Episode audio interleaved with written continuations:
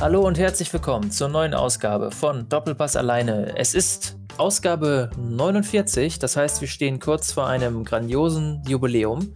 Leider können wir nicht über aktuelle Fußballereignisse sprechen. Deswegen machen wir das, was viele andere gerade auch tun. Wir werfen den Blick zurück in die Vergangenheit. Und heute sind bei mir, ich bin übrigens Jan, Felix.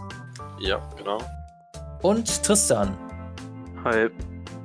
Ja, bitte entschuldigt, dass äh, so wie auch letztes Mal natürlich die Qualität, äh, die wir sonst erreichen, die technische Qualität zumindest jetzt gerade nicht gewährleistet ist, weil wir alle aus dem Homeoffice hier sitzen mit Gaming-Headsets und was weiß ich nicht was und Webcams und so. Ähm, aber es reicht ja zum Zuhören und wir werden uns also jetzt in den nächsten Ausgaben, bis der Fußball vielleicht irgendwann weiterrollt, mit äh, Highlights unserer Fankarriere beschäftigen. Wobei vielleicht haben wir ja auch spielerische Highlights, weiß ich ja gar nicht. Also ich erinnere mich da noch an diverse Schulturniere die richtig geil waren. Äh, aber ich hoffe, soweit kommt es nicht, dass ich von denen erzählen muss. Und ähm, ich glaube, dass wir äh, uns darauf geeinigt haben, dass Tristan den Anfang macht. Da habe ich mich jetzt gerade verhört. Nee, das ist richtig.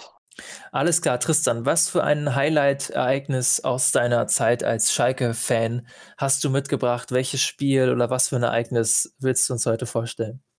Also natürlich äh, gab es über die Jahre mehrere, die man sich hätte aussuchen können. Ich habe mich jetzt entschieden für das legendäre 4-4 im Signal Iduna Park aus dem Jahr 2017. Oh ja. Und ähm, ja, wenn ich dann mal damit anfange, dann, äh, ich glaube, es war ja jedem, äh, also der Fußball verfolgt hat das wahrscheinlich, also hier in Deutschland hat das auch wahrscheinlich mitbekommen. Es war ja ein relativ krasses Spiel vom Spielverlauf her. Und ich weiß noch, ich habe das mit äh, ein paar Freunden geguckt. Arne war auch dabei zum Beispiel. Und äh, wir haben das über so ein Beamer geguckt auf einer großen äh, Leinwand dann. Und ich weiß noch, äh, wie es dann losging. Äh, die ersten zehn Minuten waren eigentlich relativ ausgeglichen und dann fiel relativ schnell trotzdem das 1-0 für Dortmund durch Aubameyang in der zwölften Minute. Und äh, da war schon die Stimmung ein bisschen runter, weil äh, ich glaube, viele werden sich auch daran erinnern, die das Spiel gesehen haben, dass der Ball am Ende mit der Hand ins Tor gegangen ist. Also er ist äh, also quasi an, in Fährmann reingerutscht, Aubameyang, und äh, nachdem er halt den Ball am Fuß berührt hatte, ist er halt nochmal gegen seine Hand geflogen von der Hand ins Tor, aber es wurde dann trotzdem durchgewunken als äh, ja, legales Tor. Und, ja, ich, ich, äh, erinnere mich noch gut daran. Ich weiß auch noch, wie ich mich geärgert habe. Ja, das vor allem, ja, als Schalke-Fan, ne, tut das natürlich dann doppelt weh. Und äh, ja, dann nahm das Übel auch leider seinen Lauf. Äh, direkt sechs Minuten später in der 18. Minute. Da kam eine relativ ungefährliche Flanke. Ich glaube, die hätte gar nicht äh, unbedingt den Weg aufs Tor gefunden oder ins Tor. Und dann hat Stamboli ist halt hoch reingesprungen mit äh, hohem Bein und hat den unglücklich ins eigene Tor ja, abgefälscht. Und äh, da konnte auch Fährmann oder kein anderer Verteidiger mehr was dran machen. Es war einfach ärgerlich und unpassend, aber passiert im Fußball, aber natürlich will man das äh, nicht, vor allem nicht in einem Derby, dass man nach 20 Minuten dann so zurücklegt und dann noch auswärts. Und äh, ja, dann ging es weiter. In der 20. Spielminute kam dann das 3-0 durch Götze. Das war, äh, glaube ich, auch nach einer Flanke äh, und dann per Kopfball das Tor erzielt. Muss man auch ehrlich äh, ja, gestehen, äh, Dortmund hat einfach wirklich Schalke dominiert in den ersten 20 bis 25 Minuten. Und die Tore waren also bis auf, bis auf das von Stamboli und Aubameyang auch äh, schön herausgespielt. Das 3-0 war ein gutes Tor. Und ähm, ja, da war natürlich die Stimmung schon ganz unten. Man wollte eigentlich, dass schon jetzt die Halbzeit ist oder auf jeden Fall, dass da jetzt nichts mehr Schlimmeres passiert. Vielleicht schon hat man da schon an Ergebniskosmetik gedacht oder so, noch ein oder zwei Tore machen, äh, damit das nicht so schlimm aussieht. Und äh, dann hat man ja schon einen Schock bekommen, zwei Minuten später wieder, als es dann in der 22. Minute gab es dann äh, so eine Grätsche von Kehra, die echt grenzwertig war. Äh, dafür hat er dann Gelb bekommen. Aber es äh, hätte auch, also ich glaube, mancher Schiedsrichter hätte da auch eine Rot gegeben. Aber Aitekin hat ihm eine Gelb gegeben. Da konnte man nochmal froh sein. Trotzdem hat das äh, auch nichts gebracht äh, und hat leider Dortmund nicht daran gehindert, dass dann in der 25. Minute das 4-0 gefallen ist durch Guerrero. Ich weiß noch, dass äh, das war so ein Schuss aufs Tor, der abgeblockt wurde, ist dann glücklich zu Guerrero ja geflogen. Aber der Abschluss dann, das hatte ja nichts mehr mit Glück zu tun, das war einfach stark gemacht und also zu dem Zeitpunkt war das 4-0 auch als die Führung komplett verdient. Und ähm, ja, da hat man natürlich schon sich darauf vorbereitet, auf die äh, Dortmund-Freunde im Freundeskreis, äh, wie man da reagiert oder auch nicht reagiert eben. Vielleicht nach dem Spiel. Auf jeden Fall war das, äh, glaube ich, die schlimmsten 25 Minuten, die ich in einem Fußballspiel live verfolgt habe. Und ähm, ja, dann ging es halt weiter in der ersten Halbzeit. Äh, dann ist halt nicht mehr so viel passiert. Es wurden halt dann Harit für McKenny und Goretzka für die Santo eingewechselt. Also da hat Tedesco dann direkt mal ein paar Änderungen vorgenommen weil nach dem 0-4, da läuft es auch nicht mehr so gut. Dann wurde, glaube ich, noch Kehra zur Halbzeit rausgenommen. Der war ja auch schon mit Gelb vorbelastet. Und ähm, ja, dann hat es in der zweiten Halbzeit auch ein bisschen gedauert, aber in der 61. Minute ist dann nach einem langen Ball von Stamboli das äh, auf äh, Burgstaller das 1 zu 4 gefallen. Also aus Schalke-Sicht. Ähm, das war ein Kopfball, weiß ich noch, da waren die Verteidiger ein bisschen überrascht, Weidenfälle auch, aber war einfach ein gut gemachtes Tor. Aber natürlich hat man sich in der Situation jetzt, also wir als Schalke-Fans haben uns da noch nicht gefreut, weil äh, natürlich kann man damit nicht zufrieden sein bei dem, was davor passiert ist. Also ich habe mich Und, auf jeden Fall gefreut, weil ich hatte, also ich habe in dem Moment das Gefühl gehabt, hm, mal gucken. ich bin auf, ja, ich bin auf die Webs, ich bin auf, ich weiß nicht, auf die Webseite gegangen, und noch überlegt habe, ob ich was tippen soll. Ja, äh, kann ich verstehen, aber also für mich war da echt noch, also nach dem 1 zu 4 habe ich nur gedacht, wenigstens schon mal ein Tor gemacht. Dann sieht 1 zu 4 sieht schon mal besser aus als 0 zu 4. Mehr habe ich mir aber dann noch nicht gedacht. Und dann, äh, ja, dann fiel halt in der 70. Minute das äh, 2 zu 4 aus Schalke Sicht durch Harid. Äh, da kam, glaube ich, auch ein Ball per Flanke rein. Harid äh, war da ja noch in seinem ersten Jahr bei Schalke, äh, hatte da schon ein bisschen für Aufsehen gesorgt. Und ähm, ja, dann hat er sogar lange gehabt, um den Ball da anzunehmen, äh, hat den dann ganz schön reingemacht. Ähm, und da begann halt so langsam auch wieder die Hoffnung.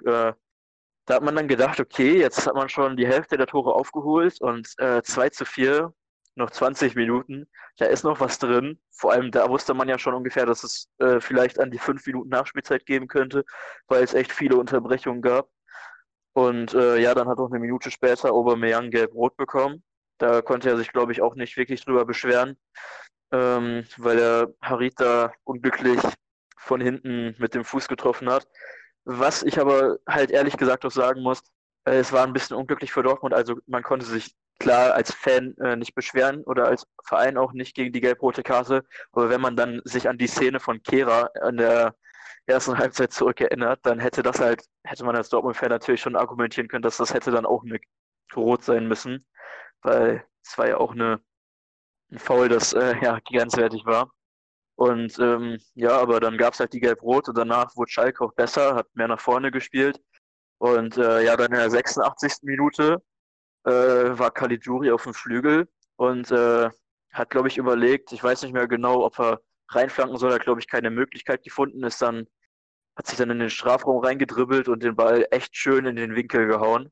Und äh, spätestens da war, glaube ich, jedem klar, dass äh, jetzt auf jeden Fall das nochmal ein richtiges äh, krasses Ende fürs Derby werden kann, dass Schalke natürlich alles nach vorne wirft und Dortmund war natürlich in der Unterzahl angeschlagen und hat man gemerkt, dass äh, auf jeden Fall die schon fertig waren.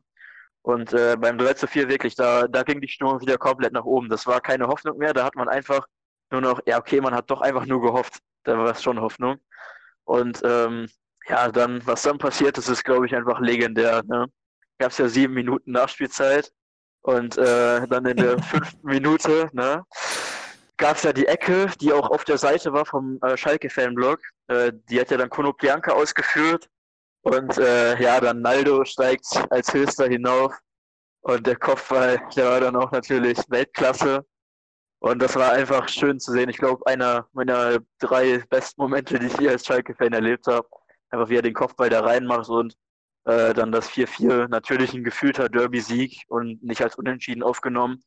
Und dann direkt auch bei der Kurve halt äh, gejubelt zu haben, wo die ganzen Fans waren. Und egal, ob man jetzt im Stadion war oder vorm Fernseher, das war einfach ein unbeschreibliches Gefühl. Äh, und ich glaube, dass es nicht nur für Schalke-Fans krass war, wahrscheinlich auch für Fans von anderen Vereinen, weil so ein Spiel, vor allem in so einem Derby, erlebt man ja jetzt nicht äh, jeden Spieltag. Ne? Auf gar keinen Fall. Also ich fand's, äh, ich habe mich echt gefreut, weil ähm, Dortmund war natürlich äh, oder ist natürlich die letzten Jahre einer der Hauptkonkurrenten von Bayern. Ich als Bayern-Fan bin natürlich immer froh, wenn Dortmund stolpert. Und äh, das Spiel war einfach geil, weil keiner von beiden hat gewonnen. Für Dortmund war es trotzdem so eine mentale Rücksch also so eine mentale Niederlage einfach. Und auch zu Recht. Also, ähm, und ähm, ja, dieses Gefühl, ich weiß noch, also ich erinnere mich dran, ich war gerade in der in meinem Zimmer damals noch im Kreuzviertel in Münster und habe in unserer Wohnung, ich musste ein paar Möbel abbauen, weil wir standen, glaube ich, zu dem Zeitpunkt ein paar Monate vorm Auszug und dann weiß ich noch, dass ich während das Spiel lief, da irgendwelche Billigregale auseinandergenommen habe. ja, ja, jetzt kommt zurück und habe dann währenddessen aber schon so, ähm, hab, hab damit so ein bisschen gespielt, ah, sollst du jetzt tippen und sowas und habe auch online gelesen nach dem 1-4, dass so einige jetzt nochmal auf Unentschieden getippt haben. Und ich hatte irgendwie sofort das Gefühl, da könnte was draus werden. Das war so eine ganz komische Stimmung, weil man ja auch wusste, Dortmund ist gerade angeschlagen. Da war ja Peter Bosch noch Trainer, wenn ich das, wenn ich das jetzt gerade richtig im Kopf habe. Und ja, äh, war auf jeden Fall echt auch für mich ein, ähm, ein tolles Erlebnis, so als schadenfreudiger Außenstehender sozusagen. Und war ja auch ein geiles Spiel. Also die Atmosphäre und sowas und wie dann so das Momentum gekippt ist, das ist schon echt hängen geblieben. Fand ich cool. Ja, da gebe ich dir auf jeden Fall recht. Und was mir nochmal eingefallen ist dazu, äh, für die, die es noch nicht gesehen haben, also die Zusammenfassung jetzt auf YouTube, äh, ich glaube, die gibt es noch von Bild und von The Zone. Aber auf jeden Fall der The Zone-Kommentator, äh, der äh, die Zusammenfassung kommentiert hat, also da echt, der hat das mit so einer Emotion äh, gemacht, dass, äh, dass man das noch mehr gefühlt hat, als wäre es eine normale Zusammenfassung gewesen. Das fand ich auch richtig cool. Das war, glaube ich, sogar der äh, Top-Kommentar unter dem Video.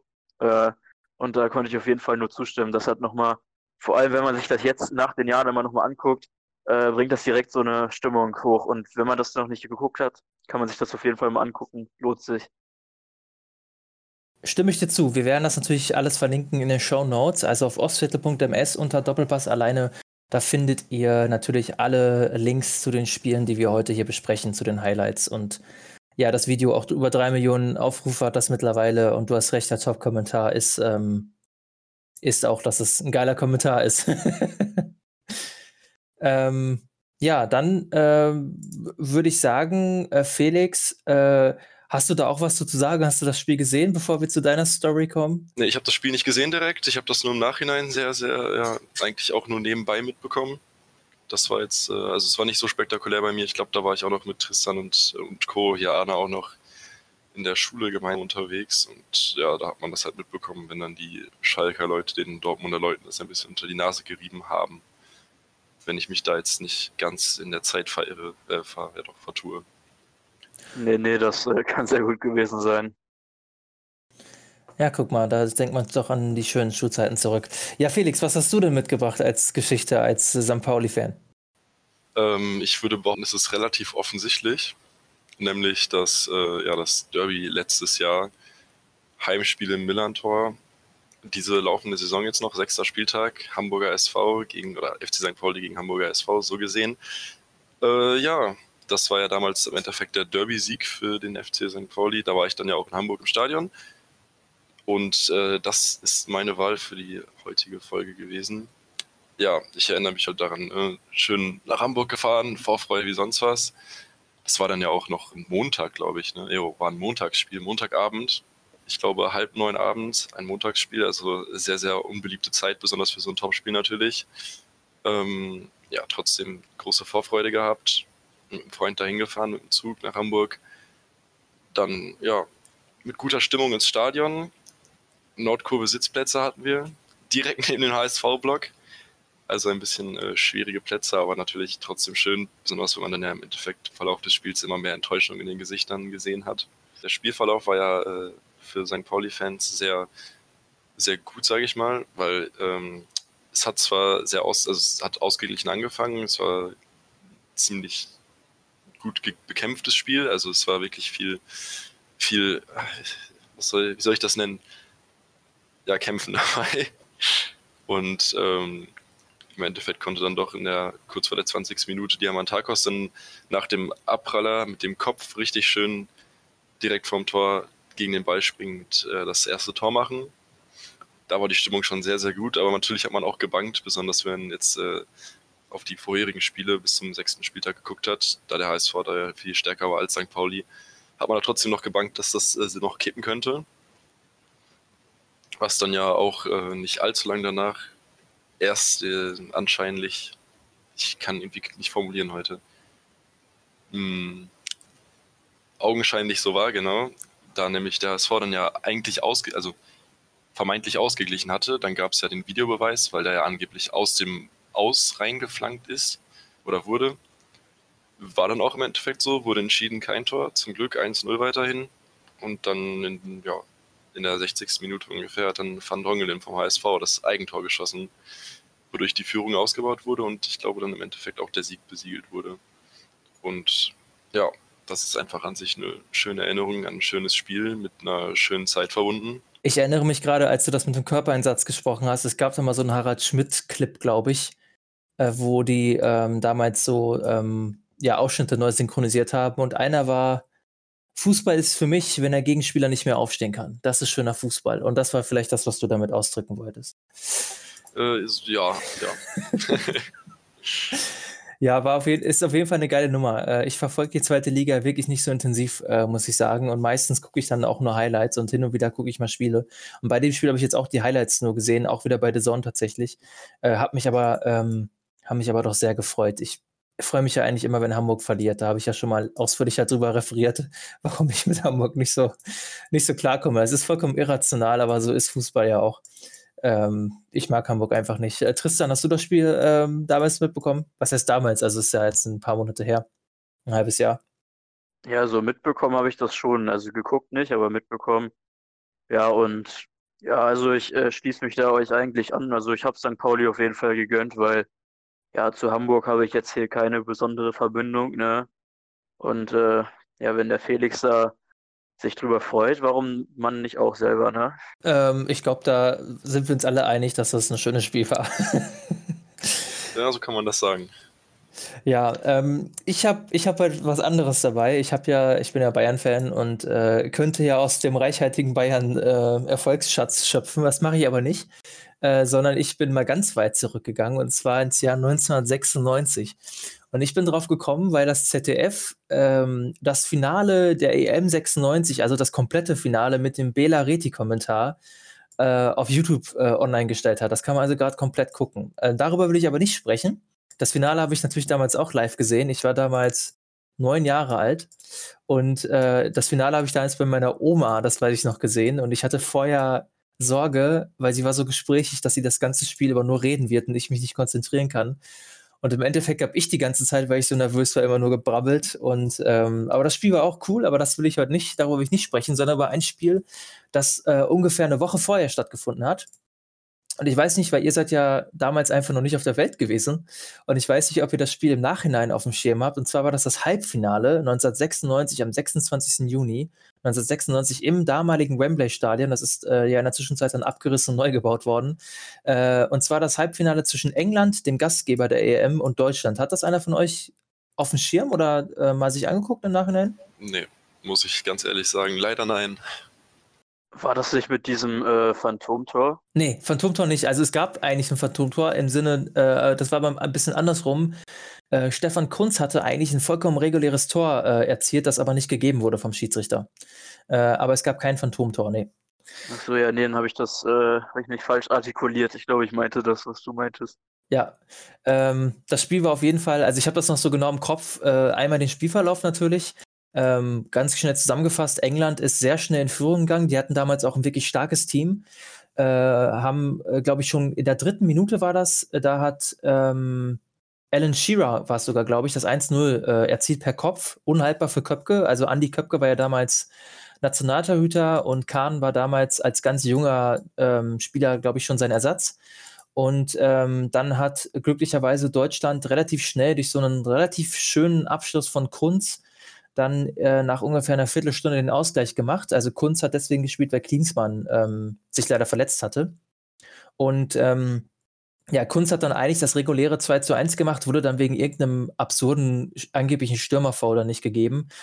Und dann ging es in die Verlängerung und das, äh, die EM war das erste, äh, das erste Männerturnier, meine ich, also im Seniorenbereich, ähm, in, dem, in dem die Golden Goal-Regelung galt. Das hieß also, dass ähm, das Team, das in der Verlängerung das erste Tor macht, gewinnt. Man hatte sich damals äh, erhofft bei der FIFA, dass, ähm, dass dadurch dann die Teams nicht so defensiv sind, sondern alle äh, auf Angriff gehen äh, und dadurch dann das Spiel ein bisschen spannender wird in der Verlängerung. Das hat meistens nicht geklappt, weil meistens hatten die Teams Angst, ein Tor zu kassieren und haben dann noch defensiver gespielt. Aber das war so ein Spiel, wo echt beide Teams alles versucht haben. Und da waren halt richtig krasse Gelegenheiten mit dabei. Ähm, aber im Endeffekt ging es dann ins, äh, ins Elfmeterschießen, dass Deutschland dann äh, mit 6 zu 5 äh, gewonnen hat. Ähm, Gareth Southgate hat damals verschossen. Das ist der heutige Nationaltrainer von England übrigens. Und Möller war dann derjenige, der das 6 zu 5 gemacht hat, also den entscheidenden Elfmeter. Andreas Möller, Schwalben-Andi.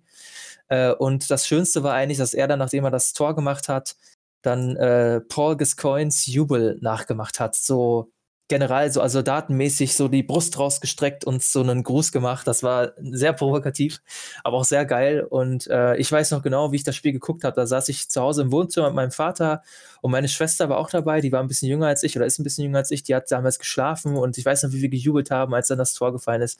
Äh, das war einfach eine richtig coole Kindheitserinnerung. Und äh, ja, ein paar Tage später hat Deutschland dann ja das Finale auch gewonnen durch das erste Golden Goal der Seniorenfußballgeschichte.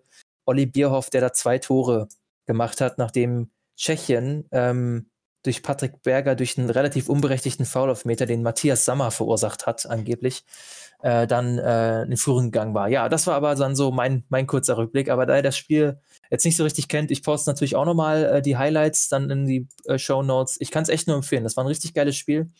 Äh, leider gibt es das ganze Spiel, glaube ich, nicht online, gerade auf YouTube oder sowas, aber die Highlights reichen auch.